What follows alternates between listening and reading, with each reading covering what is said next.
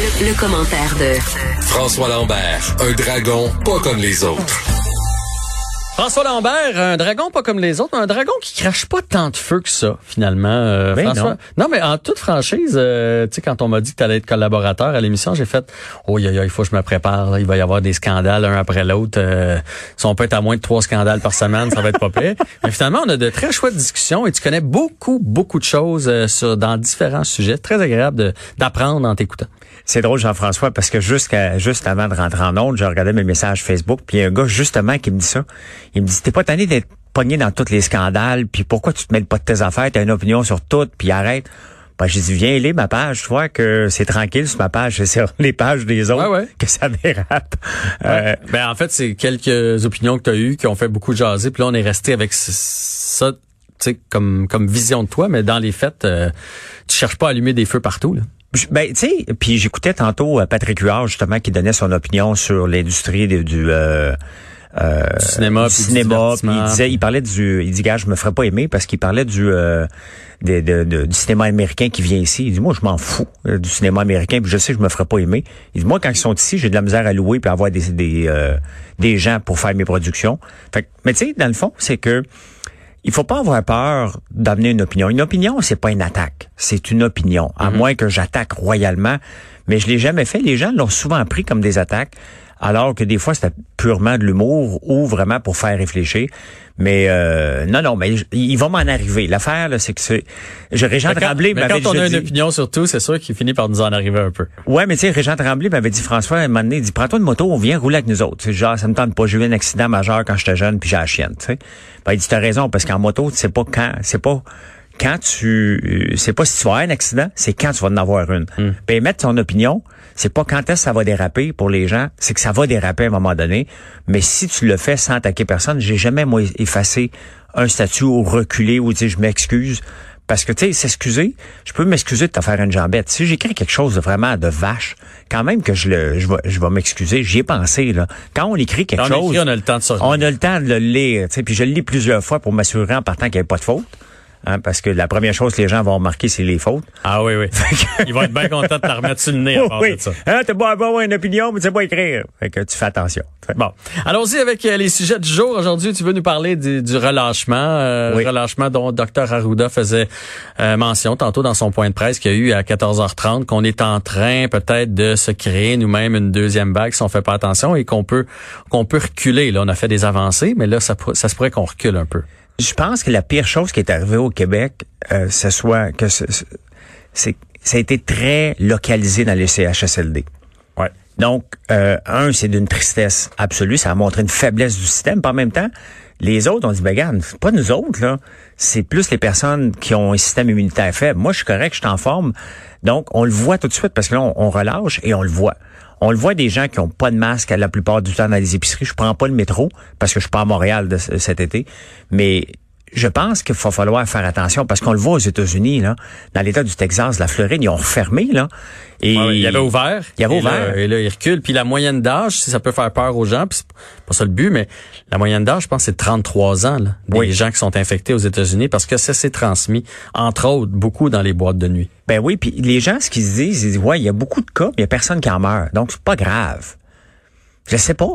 Honnêtement, moi, je, je sais pas. si Je veux pas vivre dans une, dans un, dans, dans une société où on a peur de s'approcher euh, de l'autre, de faire un high five ou tu sais c'est pas pas ça là, la, nat- la nature humaine, mais il va falloir être comme ça pendant un bout parce que tant qu'on n'aura pas de vaccin, la réalité c'est que si on recommence à fermer, on sera pas docile. On était docile une fois parce qu'on n'avait pas le choix, on avait la peur, mais la deuxième fois, quand on va dire rentrant dedans, les gens vont dire non non non non non, non regarde, euh, fais juste regarder les rues en ce moment avec les terrasses. Ah ouais. Les restaurants, ils mettent une terrasse, là, la ville arrive à dire, OK, on va te mettre une piste cyclable, ben, ça grimpe des rideaux euh, solides, là.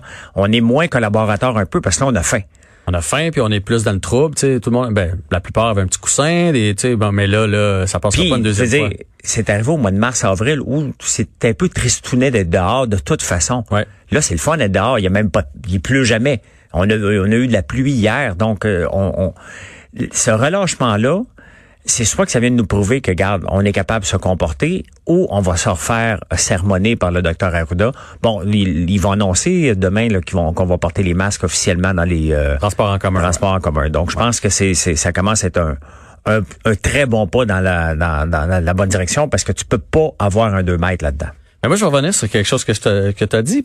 Je suis un peu de ceux qui font comme, mais quand, quand on annonce les cas, je dirais pas, c'est pas grave, on n'en meurt pas, mais je trouve quand même qu'on en fait tout un plat. Oui. Dans le sens que euh, il y a du monde aujourd'hui qui ont eu la gastro. Là. Oui. Puis on n'a pas sorti le nombre de personnes qui ont eu la gastro. sais, Puis la majorité des gens vont s'en sortir. Je comprends que c'est surtout pour ne pas engorger les, les hôpitaux qu'on surveille les cas, mais que, que le virus se promène, va falloir se faire à l'idée que pour les deux prochaines années, le virus va se promener. Ça veut pas dire qu'il faut pas faire attention, mais ça m'énerve un peu quand je vois, mettons, comme là, ils ont sorti Novak Djokovic a eu le virus. Oui. OK, il a eu le virus il a rien ressenti. Non, il a s'entraîner, il a même pas rien ressenti. Fait que, je veux dire, avant, s'il y avait eu le rhume, Novak Djokovic, on aurait-tu fait la manchette avec le fait que je trouve qu'il y, y, a comme un dosage qu'il faut qu'il soit fait quand même pour pas apeurer les gens. Ça se peut que tu l'aies. Non, mais dans son cas, c'est un peu spécial parce que c'est une levée de fonds pour les gens qui ont la COVID. Je, comprends. il la pogne parce qu'ils vont fêter des bars après. Mais on, mais on a fait la même chose avec Austin Matthews. On a fait la même chose avec euh, quand célébrité. Là, on, on fait la manchette. Il y a eu le COVID. Puis là, tu fais, OK, y a-tu eu des séquelles? Non. Non. Il y a eu la COVID. OK. Mais tu sais, c'est parce que les séquelles, c'est, si moi je l'ai, je m'en vais visiter mon père puis il meurt. Ouais. Alors, là, là, là, je vais me sentir coupable en tabarnouche. Je vais me dire, OK, j'aurais dû me protéger. J'étais allé à telle place. J'ai pas été prudent. C'est ce côté-là qu'il faut faire euh, attention. Mon père a 78 ans puis il est pas en forme. là. Je veux dire, si je l'attrape puis euh, je m'en vais le voir, il est cuit, là. Oui, mais c'est sûr. C'est ça. Donc, moi, moi, je suis plus pour ces mesures-là. Faut, faut faire attention pour protéger les personnes vulnérables.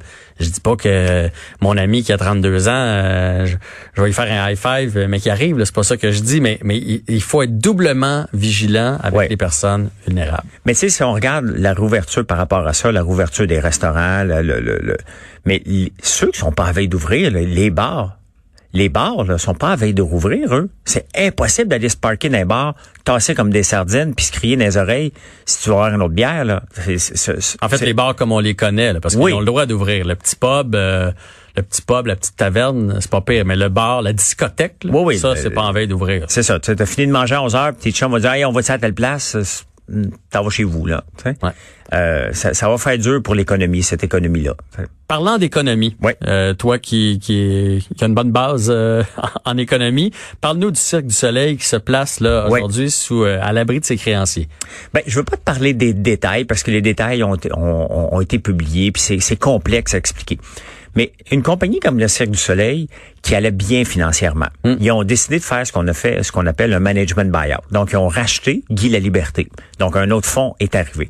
Le fonds, comment ça fonctionne, c'est que il met, mettons qu'il l'a acheté pour un milliard. Là, j'ai plus les chiffres exacts. Mais mettons. Bon, il a mis comme 200 millions, puis il a dit, ah, la compagnie va bien, puis elle pas endettée. Donc, il endette le Cirque du Soleil, il rachète. C'est comme ça que ça s'est passé. Puis c'est comme ça que ça s'est passé avec une entreprise que j'ai vendue. Il n'y a pas de dette dedans.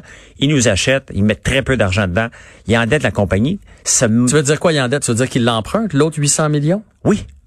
Oui, il emprunte. Mettons un milliard, tu mets 200 millions, t'empruntes 800 millions. Fait que là, Parce que la compagnie va bien. Donc, c'est l'acheteur, là, il a mis juste, entre guillemets, 200 millions de, de, de, son argent. Et le 800 millions qui, euh, qui reste à financer, il fait financer à même les flux monétaires de la compagnie. Euh, donc, ça, ça a permis à Guy La Liberté de devenir, il était déjà indépendant de fortune, ça lui a permis d'être milliardaire. Ouais la compagnie va mal. Parce que ce qui est arrivé aussi, c'est que les compagnies qui ont acheté, ils ont dit, hey, on va se verser des dividendes, c'est une poule aux œufs d'or. Tching, puis ah, on, on, ramasse tout l'argent. Et là, ils siphonnent. Parce que lorsqu'on veut avoir une compagnie en croissance, tu peux pas faire, tu peux pas te verser des dividendes, peut-être un peu, mais tu remets l'argent dans la compagnie constamment pour développer si tu veux qu'elle prospère. Exactement. Mais regardons le Cirque du Soleil, puis c'est pas une critique, c'est une critique purement euh, artistique de ma part, qui en a vu plusieurs. euh, depuis Allegria là, au mystère, pour moi, c'est du pareil au même. Ça se réinvente moins. Je, suis d'accord. Je les, on t'a invité dans les premières. Fait que je les ai toutes vues. Puis d'une fois à l'autre, tu fais comme, OK, il y avait, il y avait moins d'originalité dans celle-là. On commence à s'habituer. Ben, tu sais, tu t'attends au tonnes. Allegria a fait des hits euh, euh, monstres, mais ils n'ont pas été capables de se renouveler. Donc, ils ont, ils ont essayé de percer en Chine, ça n'a pas marché non plus.